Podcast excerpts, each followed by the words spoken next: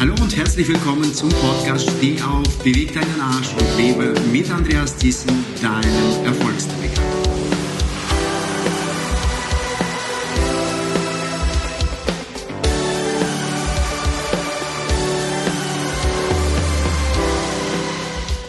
Heute möchte ich dich überraschen mit einem ganz besonderen Interview mit einem ganz besonderen Menschen. Er heißt Andreas Adler. Nein, er ist nicht nur Namensväter von Konrad Adenauer, sondern er ist der tatsächliche Enkelsohn. Er ist Unternehmer, ein Mensch mit einem großen Herzen, der bereits für die Firma O'Neill SB als CEO unterwegs war und heute an der Spitze des Marktes mit seiner Textilfirma Adenauer Co. unterwegs ist. Freut euch drauf, es wird ein ganz spannendes Interview sein. Hallo Andreas, ich grüße dich. Hallo Andreas, ich grüße dich auch. ja, ähm, damit es nicht so formell wird und ich schätze dich immer wieder, dass du gerade der Mensch bist, der so authentisch lebt, wie er auch, also egal, 24-7 bist du so, wie du bist. Ja, du kommst als CEO mit Flipflops rein und machst deine Vorträge auf der Bühne. So habe ich dich kennengelernt. Also CEO in den Flipflops. Also der auch seine, seine Marke oder sein Brand oder seine Identität trägt. Also bevor wir jetzt auf die Dinge drauf eingehen, ich habe da ein paar Fragen vorbereitet. Ich glaube, das wird das Publikum da draußen, die Zuschauer genauso wie die Zuhörer bei meinem Podcast Steh auf, beweg deinen Arsch und lebe äh, sehr interessieren. Und äh, zuerst habe ich eine Frage. Für was steht denn der Name Adenauer?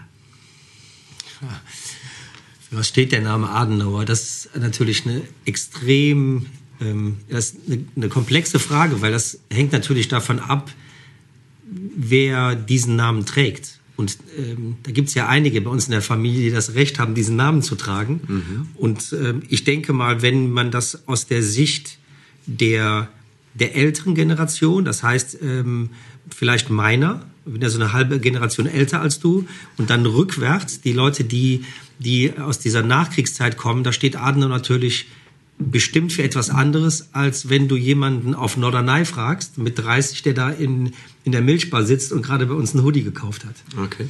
Von daher, aber ich denke mal, wenn man in Deutschland wirklich ähm, da hinschaut, ähm, auf die Person, die diesen Namen wirklich ja berühmt gemacht hat oder den Namen geprägt hat, dann steht Adenauer, denke ich, für einen, einen Menschen, der Willenskraft hatte, sehr zielstrebig war, sehr nah bei Gott war, unvorbelastet in Bezug auf das Dritte Reich. Und ich denke auch diesen Charakterzug Demokratur, den man ihm ja nachsagte, ähm, klar zu wissen, was man will, mit diesem Schalk im Nacken, mit einer, mit einer Prise Humor und einer christlichen Kultur. Ich denke, das ist so die Mischung. Okay. Du sprichst jetzt gerade von wem ganz genau für die von, Zuschauer und spreche, Zuhörer? Ich spreche vom ersten Bundeskanzler der Bundesrepublik ah, okay. Deutschland, von Konrad Adenauer. Also es ist nicht nur, du bist nicht nur Namensvetter Adenauer, du bist tatsächlich der Enkelsohn vom Konrad. Genau, ich bin einer der Enkel. Ähm, mhm. Ähm, mein Großvater hat ja zweimal geheiratet. Seine erste mhm. Ehefrau verstarb dann nach den ersten drei Kindern und dann hat er noch mal meine Großmutter geheiratet, die Gussi. Und äh, damit hatte er vier Kinder und mein Vater ist ja der jüngste Sohn aus der zweiten Ehe ah, und damit okay. eben auch die große, die große Zeitspanne. Und so haben wir das ähnlich auch bei den Enkeln.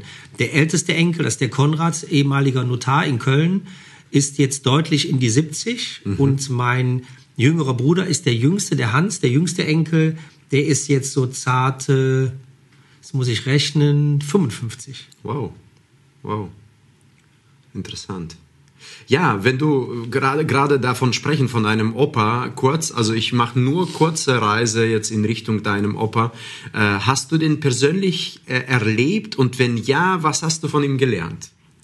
Also ähm, ich hatte das Privileg, meine Brüder und ich, und ich denke mal, ich dann noch mehr als der Hans, als mein jüngerer mhm. Bruder, weil äh, mein Großvater ähm, verstarb ja dann, als ich fünf war. Und wir haben in der damaligen Zeit, hatten wir das Privileg, dass mein Großvater, als er dann auch ähm, pensioniert wurde, ähm, hat er sich gewünscht, dass mein Vater mit seiner mhm. Familie unterhalb seines Hauses in Röndorf mhm. wohnen sollte. Mhm. Das heißt, ich bin aufgewachsen in dem in einem Teil des heutigen Adenauer Museums. Das wurde dann mit integriert in das äh, heutige Museum. Und wir hatten halt einen Fußweg, den, Ber den Berg hoch, eigentlich das gleiche Grundstück zu meinem Großvater. Und ich bin im Grunde in seiner Küche mit seiner Haushälterin, die Resi schlief, als Ersatzmama habe ich da unter dem Küchentisch neben dem Polizeihund, dem 50 Kilo Rottweiler Brando gelegen. Und ähm, jedes Mal, wenn ich in dem Haus bin, ich bin das ein paar Mal im Jahr, also der Geruch und diese, das Haus und die, die Stufen, die dort knarren, das ist für mich wie ein zweites Zuhause. Mhm. Und mein Großvater hat natürlich mich insofern die, die Gedanken, die man hat oder die Erinnerungen, die man hat als Vier-, Fünfjähriger. Ich weiß eine Szene, da hat mein Großvater mir eine, eine Metalleisenbahn mitgebracht äh, mit Batterien, die drehte sich um sich selber. Und wir reden jetzt über Ende 60er Jahre, das war schon ein mhm. Ding. Und es gab natürlich zahllose Mittagessen und, und Feierlichkeiten und Kirschessen im Sommer und, und die riesengroße Krippe und dieses, aber ich habe ihn natürlich wahrgenommen, wie jedes Kind seinen Großvater wahrnimmt. Man, mhm. man hat schon gemerkt als Kind, der ein oder andere Geburtstag, der dann gefeiert wurde im Bundestag, das war dann schon ein bisschen anders. Man konnte auch als Kind schon fühlen, warum muss ich jetzt eine Fliege tragen und warum sind da so viele schwarze Limousinen? Und äh, das war mit Sicherheit schon da, aber als Kind nimmt man Dinge ja so, wie sie sind. Und sie mhm. sind dann auch irgendwo selbstverständlich. Mhm. Wie viel hast du davon äh, denn mitbekommen? So Konrad Adenauer ist für mich und für viele Menschen ja so äh, äh, der Symbol für, das, für, diesen, für, dieses, für diesen Claim Made in Germany. Ja, wobei Made in Germany kam ja durch die Engländer und Amerikaner, so das Thema, äh, ja, kauft nichts von den Deutschen. Und ich glaube, so trage ich das zumindest. Du kannst mich korrigieren, wenn es nicht so ist. So, er stand ja gerade dafür auf und hat gesagt, Made in Germany, Ärmel hochkrempeln, wir bauen das Ganze mal neu auf. Also dieser Podcast und dieser Kanal ist für Umsetzung, Motivation und so weiter. Und deswegen umso mehr spreche ich davon, mhm. gerade von diesem Made in Germany. Was hat das, wie hat es dich geprägt? Also ich glaube, diese dass, Einstellung. Mhm. Ich glaube, dass man, das muss man zerlegen in zwei Teile. Ich glaube, mhm. dass man, dass dieses, das Deutsche und die deutsche Innovation und die deutsche, äh, diesen, diesen deutschen Hang zum, zum Perfektionismus und zur Sicherheit. Das haben wir Deutschen ja und das hat nichts unbedingt mit Konrad Adenauer zu tun, ja. sondern das ist, glaube ich, eine deutsche Eigenschaft.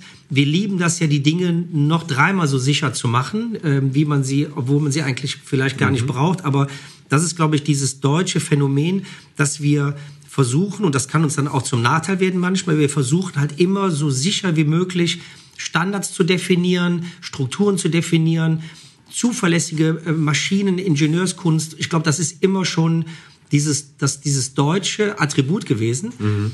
Und ähm, wenn man dann aber sagt, und das ist für mich, das steht, da steht für mich, oder der Satz steht dann dafür Made in Germany. Wenn man aber dann auf Konrad Adenauer schaut, dann sehe ich da eher da von dem Deutschen losgelöst einen Charakter, und das kann mhm. überall auf der Welt passieren, eines Menschen, der in einer bestimmten Phase mit einer bestimmten Vorgeschichte zum richtigen Zeitpunkt dann wirklich erkannt hat, dass jetzt gehandelt werden musste und wie man auch handeln musste.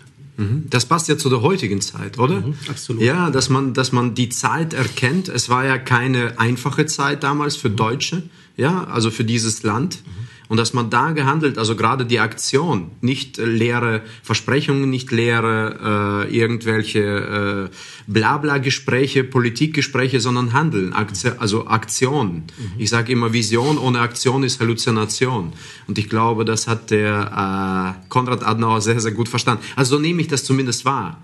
Und warum ich dich da frage, du bist ja aus einer Familie eigentlich rausgekommen, die so politisch geprägt war, sehr politisch geprägt. Und äh, die Frage, die ich mir immer wieder stelle, warum ist Andreas nicht in die Politik gegangen, warum ist er nicht in die Politik, warum bist du jetzt dort, wo du bist? Du bist ja in der Textilbranche, hast eine eigene Marke aufgebaut. Für die, die das noch nicht wissen, äh, ich habe am Anfang schon bereits kurz was erwähnt, und zwar, du bist ja in deiner Geschichte, in deiner Biografie bist du durch Esprit gegangen, O'Neill gegangen, also du warst ja General Manager und hast die Textilbranche so praktisch auch mitgestaltet, äh, sowohl in Deutschland wie auch im Ausland. Ich glaube auch mehr im Ausland. Nordamerika? Ja, auch, aber mehr in Deutschland. Mehr, mehr zwei Jahre Deutschland. Holland und zwei Jahre, zwei Jahre USA. Okay, super.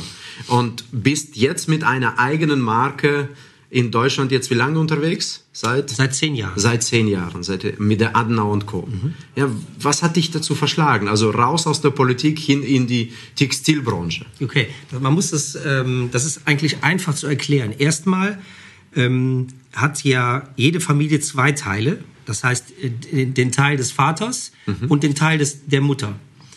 Und ähm, die, der, der Teil des Vaters, ähm, Konrad, auch da muss man auch ähm, erstmal verstehen, dass äh, Konrad Adenauer war nicht nur Jurist und mhm. Oberbürgermeister in seiner Passion damals und äh, Regionalpolitiker, sondern der war auch Erfinder. Das heißt, da gibt's schon eine, eine Ader einer, einer innovativen Tätigkeit. Okay. Und in den damaligen Zeiten, das waren ja seine berufliche, ist ja geboren ähm, 1876, ist dann auch die Frage, war dann sein, ähm, seine, seine Berufung zum Oberbürgermeister wirklich das, das einzige und, und, dann, und das Talent, was er hatte? Oder mhm. hatte er nicht auch ein, ein sehr innovatives Talent? Weil er hat auch einige mhm. Patente angemeldet. So, er hatte beides.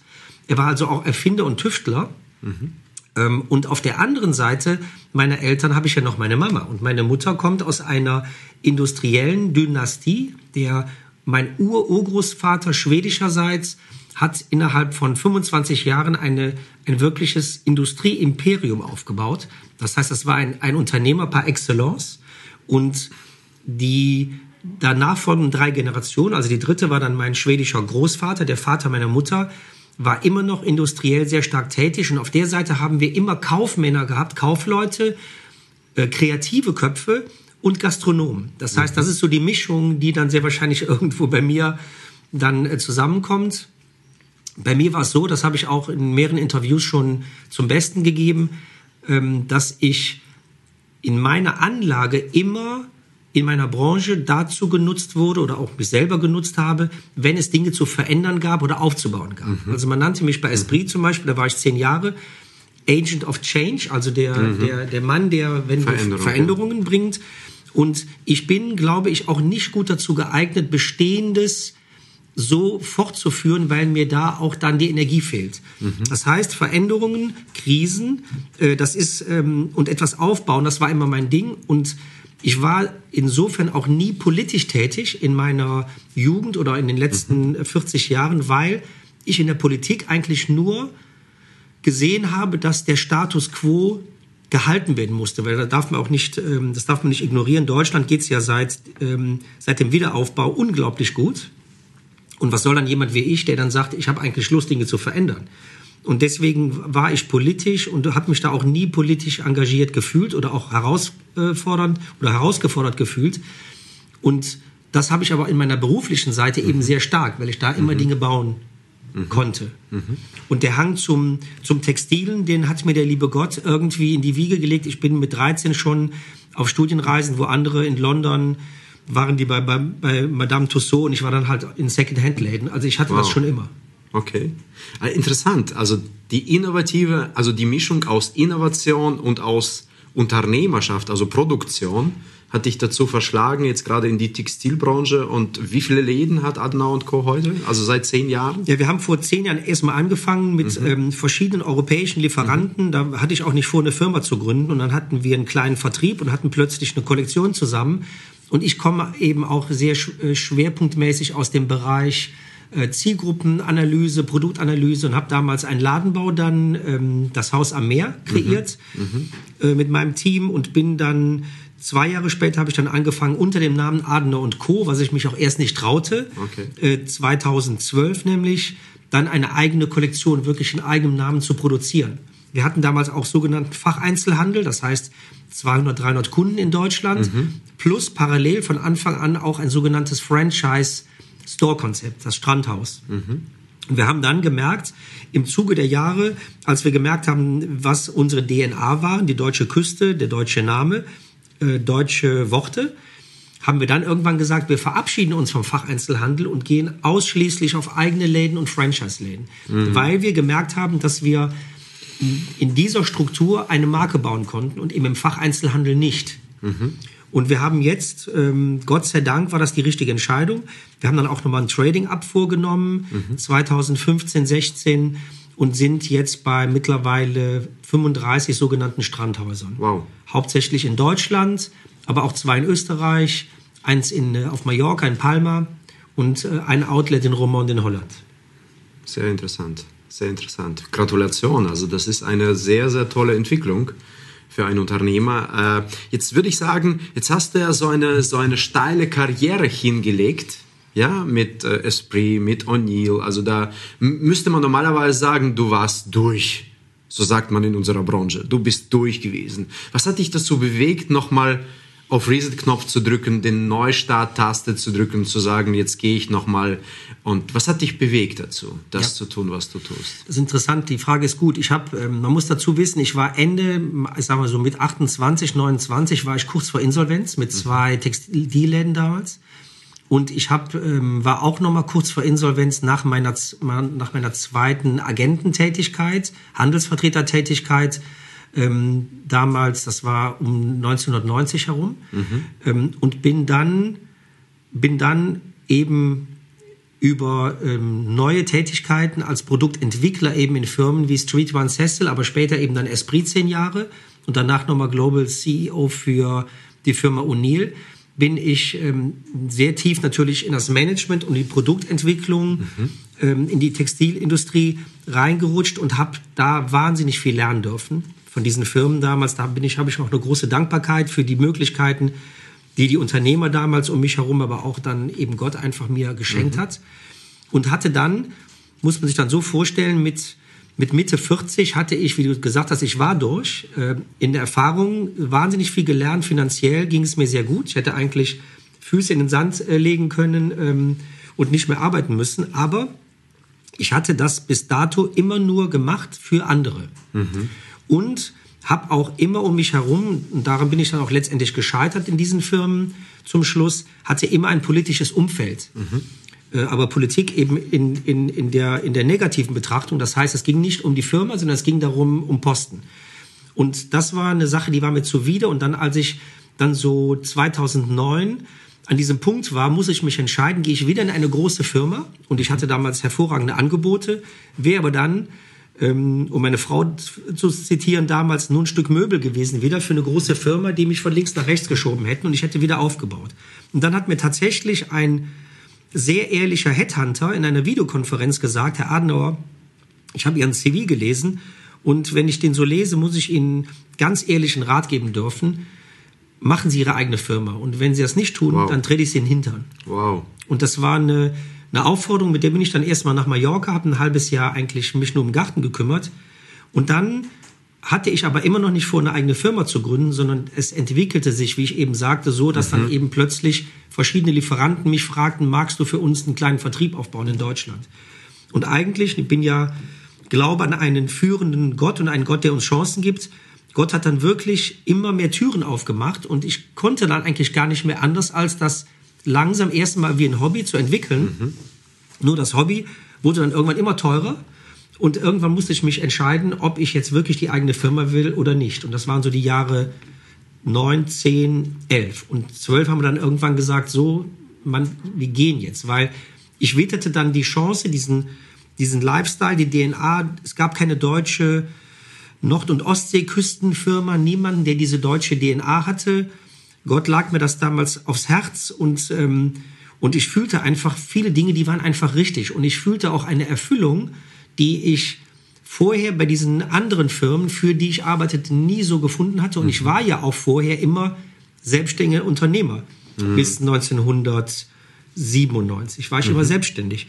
Und, und dann diese, diese, diese Chance dieser neuen Marke, nah am Wasser, mit dem, ähm, mit der DNA, die wir dann äh, bis dahin dann gefunden hatte, das hat mich dann letztendlich motiviert, ähm, eine eigene Firma zu bauen. Und ich muss sagen, dass was dann passierte, war auch dann typisch für einen Unternehmer, denke ich. Erstmal, obwohl ich diese große Erfahrung hatte, wurde ich erstmal brutal gedemütigt. Und eigentlich fast bis zum heutigen Tage, weil wenn du eine eigene Firma hast mit wenig Mitarbeitern, musst du ja, wenn du von großen Firmen kommst, erstmal wieder alles selber neu schaffen. Und das ist etwas, was viele Menschen unterschätzen und glaube ich auch mhm. nicht unbedingt können. Das, ist, das schreibe ich mir direkt auf. Das werde ich auch als Podcast claim. Alles selber neu schaffen. Das ist das, was ich da drüber schreibe. Auf jeden Fall als Zitat von dir. Alles selber neu schaffen. Ich habe hier rausgehört, so das, was dich äh, bewegt hat, der Impuls, der auch durch den äh, äh Headhunter äh, angeteasert wurde, war das, so das Thema weg von dem Fremdbestimmten hin zu Selbstbestimmten. Und das hat in dir das nochmal angetriggert, was sowieso geschlummert hat und was dann rauskam. Deine Leidenschaft, deine Passion, ja. äh, diese Marke so zu kreieren, wie sie heute, wie sie heute steht.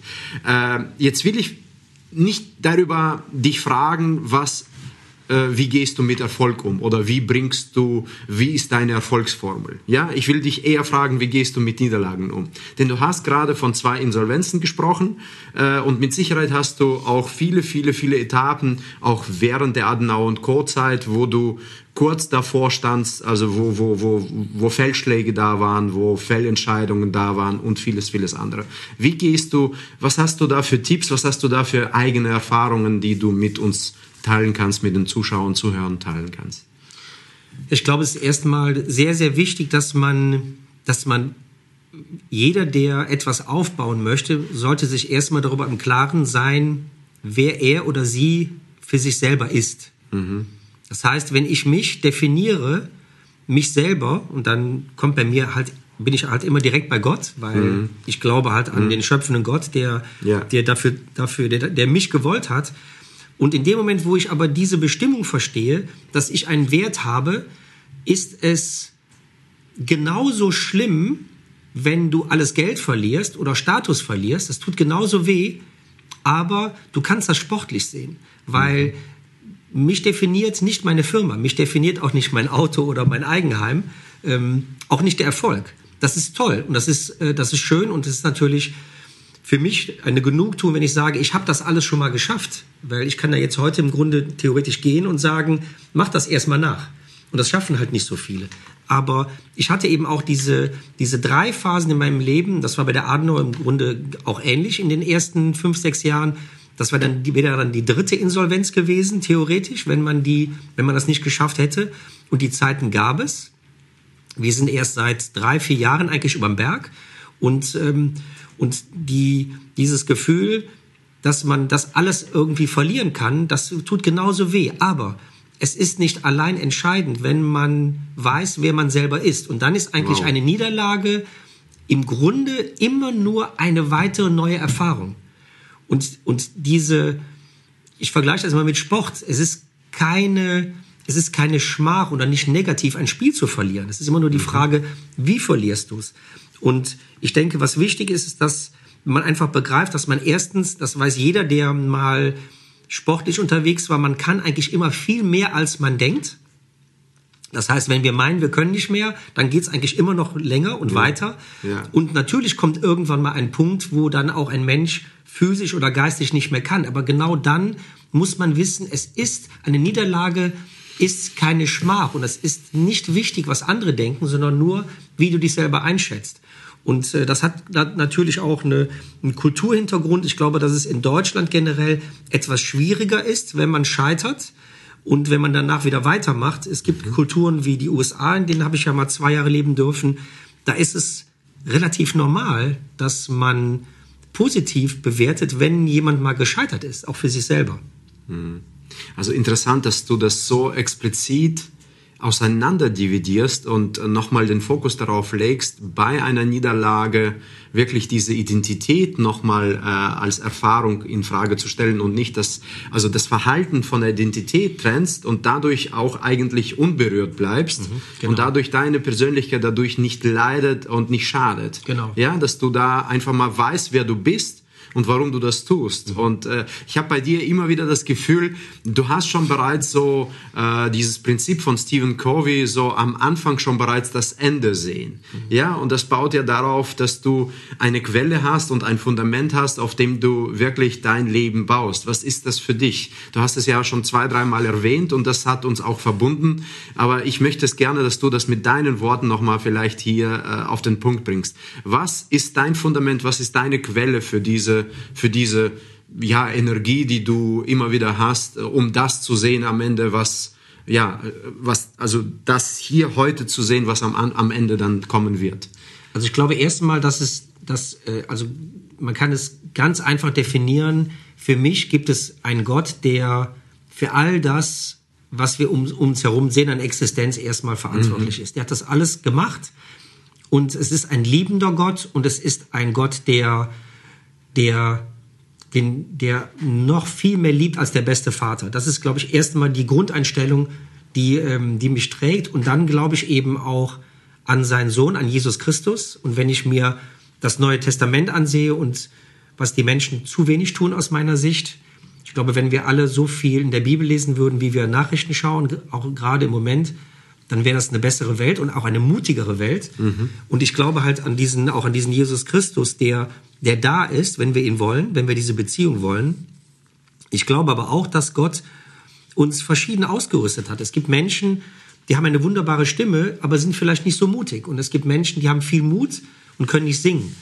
Aber ich glaube, dass grundsätzlich jeden, jedes Talent und jeden, jede Vision, und ich glaube, dass Gott Visionen liebt, weil wenn ich mich in der Welt umschaue, dann ist es ein Gott voller Farbenfreude, voller, voller Innovation. Es ist so gewaltig, wie er diesen Planeten gebaut hat. Und ich glaube, dass Gott es liebt, wenn Menschen ihre Vision, ihre Träume leben. Und ich glaube, dass das Menschen viel zu wenig tun. Und auf der anderen Seite glaube ich auch, dass Gott jemand ist, der, ähm, der, der, auch, der auch weint oder traurig ist, wenn Menschen sich nicht trauen, warum auch mm. immer. Ähm, so, und, und wenn man das zugrunde legt, und da bin ich dann auch wieder bei meinem Großvater, wenn ich das Leben meines Großvaters sehe, wenn ich mein Leben sehe, dann hat Gott für uns beide Dinge so vorbereitet, schon in der Vergangenheit, dass sie dann einfach zum Schluss Sinn gemacht haben. Wenn man sich mein Groß, das Leben meines Großvaters ansieht, der, der ein hervorragender OB war, also Oberbürgermeister und mhm. Kommunalpolitiker, mhm. Mhm. dann hat er diese Ausbildung genau gemacht, um später Deutschland bauen zu können, weil wow. er war ein genialer Kommunalpolitiker. Er hat gesagt, es ist meine Stadt. Mhm. In meine Stadt kommen keine Hakenkreuzfahren. Meine Stadt braucht eine Messe. Meine Stadt bekommt eine Autobahn nach Bonn. Meine Stadt braucht den Grüngürtel. Das war für ihn sein Wohnzimmer. Und danach war es eben nicht mehr Köln, danach war es Deutschland. Wow. Und das, was im Kleinen ging, ging dann. Er war aber vorbereitet im Kleineren mhm. mhm. und hat das dann auf das Größere übertragen. Genauso war er in der nationalsozialistischen Zeit, war er eben in Klöstern. Mhm. Und dann ist halt die Frage, welche Werte bekommst du im Kloster wow. vermittelt und was machst du im Kloster? Du findest zu dir selber. Du, da, wo andere sich aufgerieben haben in dieser Zeit, die ja schrecklich war, mhm. hatte er das Privileg, nah bei Gott sein zu dürfen und nah bei sich selber. Und mhm. mit dieser Kraftquelle und mit diesem klaren Fokus durfte er dann unberührt und gestärkt mhm in die Deutschland und in internationale Politik gehen. Also das ist so, das muss, wenn man das so sieht, wie Gott das äh, eben so ein Leben vorbereitet. Mhm. Und bei mir ist es eben im Kleinen ähnlich, dass ich sage, das, was ich heute mache, ist alles, was ich vorher lernen durfte. Vertrieb, Produktentwicklung, Selbstständigkeit, ist dann letztendlich alles gemündet, bis auf den Wassersport, den ich gelernt habe bei meiner, bei meinen Großeltern in Schweden früher wow. im Sommer. So hat sich mein Kreis diese Liebe zum Wasser, zur Natur wieder verbunden mit meiner textilen Erfahrung. Hammer. Und ich durfte das Strandhaus bauen. Also von daher rückblickend ähm, ist Gott hat, glaube ich, für jeden Menschen einen Plan vorbereitet und in diesem Plan leben zu dürfen, ist für mich das einfach das größte Privileg. Und ich möchte aber auch abschließend sagen, das ist nicht immer happy clappy und das ist auch nicht immer leicht. Und das ist nicht immer jeden Morgen, mein Leben ist so geil, mein Leben ist so toll. Ähm, Darum geht's nicht. Es geht auch darum, aber mit diesem Gott eben Hürden zu nehmen und nicht alleine sich alleine zu fühlen, sondern zu sagen, es kommt die nächste Herausforderung, Corona. Ja. Und bei mir war es so, ich war am ersten Tag ein bisschen erschrocken beim Lockdown, als es dann wirklich physisch ernst mhm. wurde. Und am zweiten Tag habe ich gesagt, okay, another one. Kommt die nächste Herausforderung. Und das ist, glaube ich, wichtig, dass man wenn man diese Herausforderung annimmt, dann wird man ja auch immer geübter darin, diese Herausforderung eben auch anzunehmen und sie und damit zu leben. Und ich merke, wie du das Ganze auch immer wieder damit verbindest, äh, dass diese Herausforderung nicht alleine stemmst, sondern gerade, weil dich dein Glaube dann trägt, dass du weißt, dass du das, so hast du das oft gesagt, äh, es ist Gottes Firma, nicht meine Firma. Also das ist ja äh, sehr außergewöhnlich aus dem Mund eines Unternehmers heute zu hören. Und meine letzte Frage in Bezug darauf wäre auch für viele Unternehmen, wie lebe ich denn mein, mein Glauben so praktisch aus, dass ich da wirklich mich nicht, ich sag mal, nicht schäme für meine Werte, für meinen Glauben, für meine Quelle. Wie kann ich das praktisch im Alltag bringen? Weil ich habe sehr oft von dir solche äh, Statements schon hören und ich weiß, dass hier in diesen heiligen Räumlichkeiten von dem, des Headquarters in Meerbusch schon jeder weiß, wer du bist und ich glaube darüber hinaus auch, oder? Wie lebst du das aus praktisch? Ja, also erstmal, ähm, ich muss dich ganz, ein ganz klein wenig korrigieren, okay, weil, ich, weil ich lebe nicht meinen Glauben, okay. sondern ich lebe ich versuche, mit Gott zu leben. Okay, so. Und das ist für mich ein Unterschied, okay. ein feiner, aber ein großer danke, Unterschied. Danke, weil danke. Ich, das ist nicht mein Glaube. Ich, ich bin in einer Beziehung, in einer Beziehung unterwegs mit Jesus und mit Gott. Und genauso wie ein Vater, ich versuche, ein guter Vater zu sein für meine Kinder. Mhm. Das heißt aber nicht, dass ich ständig neben denen herlaufe. Das heißt auch nicht, dass meine Kinder ständig neben mir herlaufen. Aber die sind mit mir verbunden. Und äh, so sehe ich das auch mit Gott. Und, ich, und deswegen, ich versuche erstmal wow. in einer Beziehung zu Gott zu leben. Und das heißt für mich, der menschgewordene Gott, Jesus Christus. Und das heißt physisch dann, wenn ich eine Beziehung suche, ähm, ich glaube, das kann jeder nachvollziehen, ich habe zu keinem Menschen eine Beziehung, ich habe keine Beziehung zu Donald Trump, weil ich den nie treffe und auch nicht mit ihm rede. So, ich habe aber eine Beziehung zu dir, weil wir uns regelmäßig treffen. Ja. Und genauso ist es mit Jesus Christus. Ich glaube, dass wir manchmal ähm, wir sind manchmal ein bisschen komisch so in Bezug auf Gott. So, wir sehen diese ganze physische Schöpfung um uns herum und wenn wir über Gott reden, meinen wir, der wäre irgendwie komisch oder eine, eine Nebelmasse im Universum. Das ist für mich nicht so. Ich bin fest davon überzeugt, das ist ein ein liebender, ich nenne es jetzt auch mal nicht Mann oder Frau, aber das ist eine Person. Es ist ein personifizierter Gott und Jesus ist ist dreifach personifiziert und ist ein Mensch gewordener oder Mensch gewordener Gott.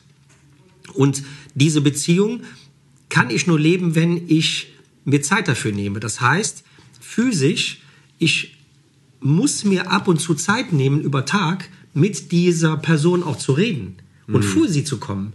Mhm. In Demut, in Ärger, in Enttäuschung, in Emotion, in Dankbarkeit. Ich habe gestern Abend, habe ich dir eben gesagt, ich habe gestern Abend, hat mich mein Sohn kreativ so überwältigt, dass ich, ich musste auf die Knie gehen und Gott einfach loben und preisen und ihm danken, dass ich einen Sohn wow. habe, der so kreativ ist. Ich kann dann gar nicht anders, weil ich eben glaube, dass dieser Gott so real ist. Und wenn ich dann so beschenkt werde, durch dieses Talent meines Sohnes, das ist dann so, dann gehe ich halt zu meinem Papa und sage, ich danke dir so sehr, dass ich dieses Talent haben darf in meiner Familie. Und das ist für mich, und dann daran siehst du, das ist für mich, ich versuche diesen, obwohl ich ihn nicht sehen kann, aber ich kann ihn, ich kann ihn da spüren und ich sehe so viel in meinem Leben, was ihn auch beweist.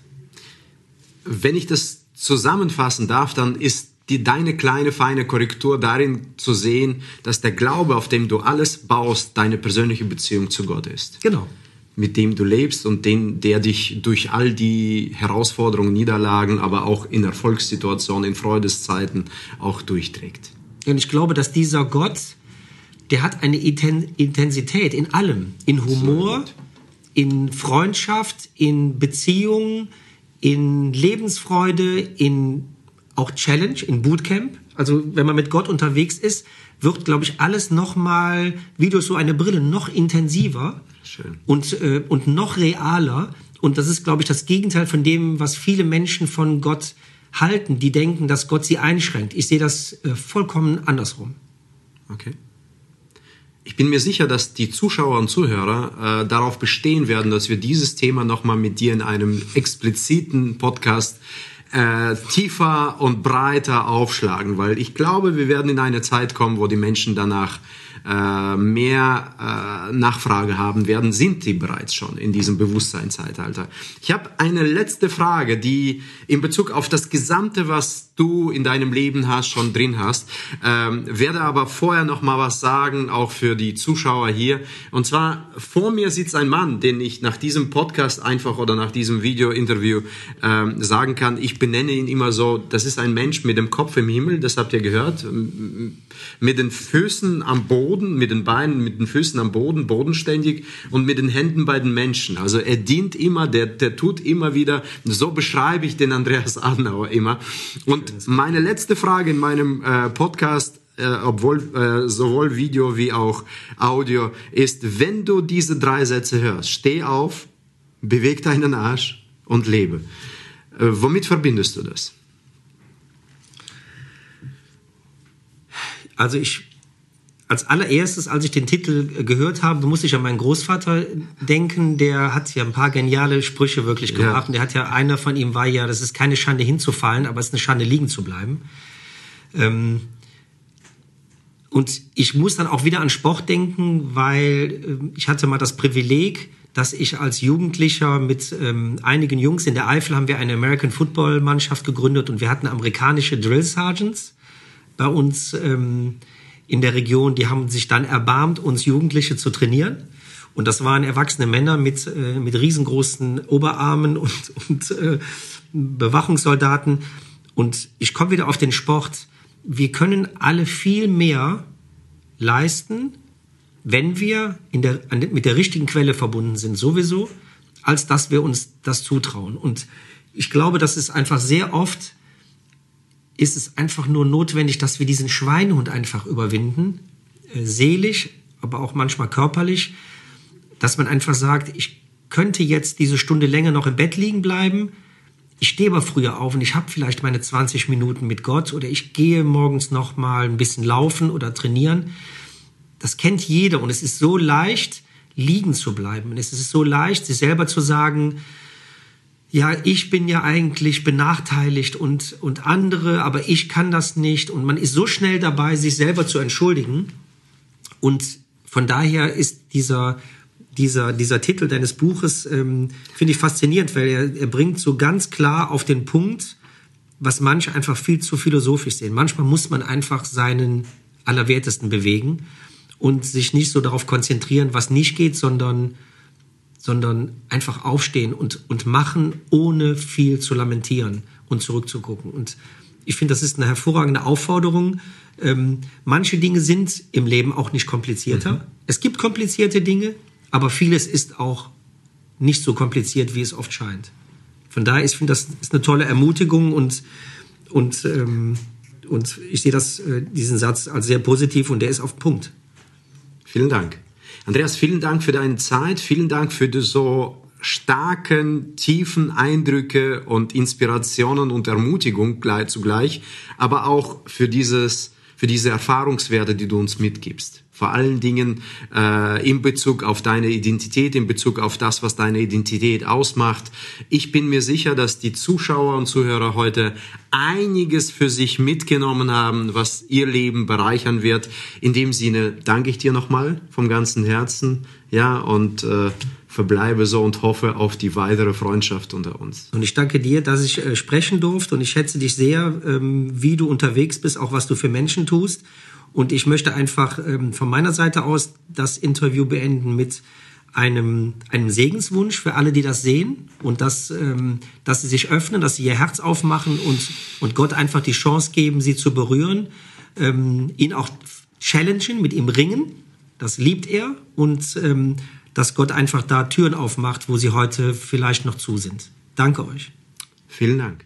Ich bin mir sicher, dass ich dir nicht zu viel versprochen habe mit diesem Podcast, mit diesem Interview. Und wenn es dir gefallen hat, dann hinterlasse deine Bewertung da oder dein Abo da. Und wenn es noch mehr willst und noch mehr Fragen hast, die du an mich persönlich stellen möchtest, dann melde dich heute noch zu deinem kostenfreien Strategie-Coaching unter www.andreasthyssen.com slash Termin. Ich freue mich auf dich und bin sehr gespannt und begeistert, wenn du das nächste Mal zuschaltest. Dein Andreas. dein Erfolgsnavigator.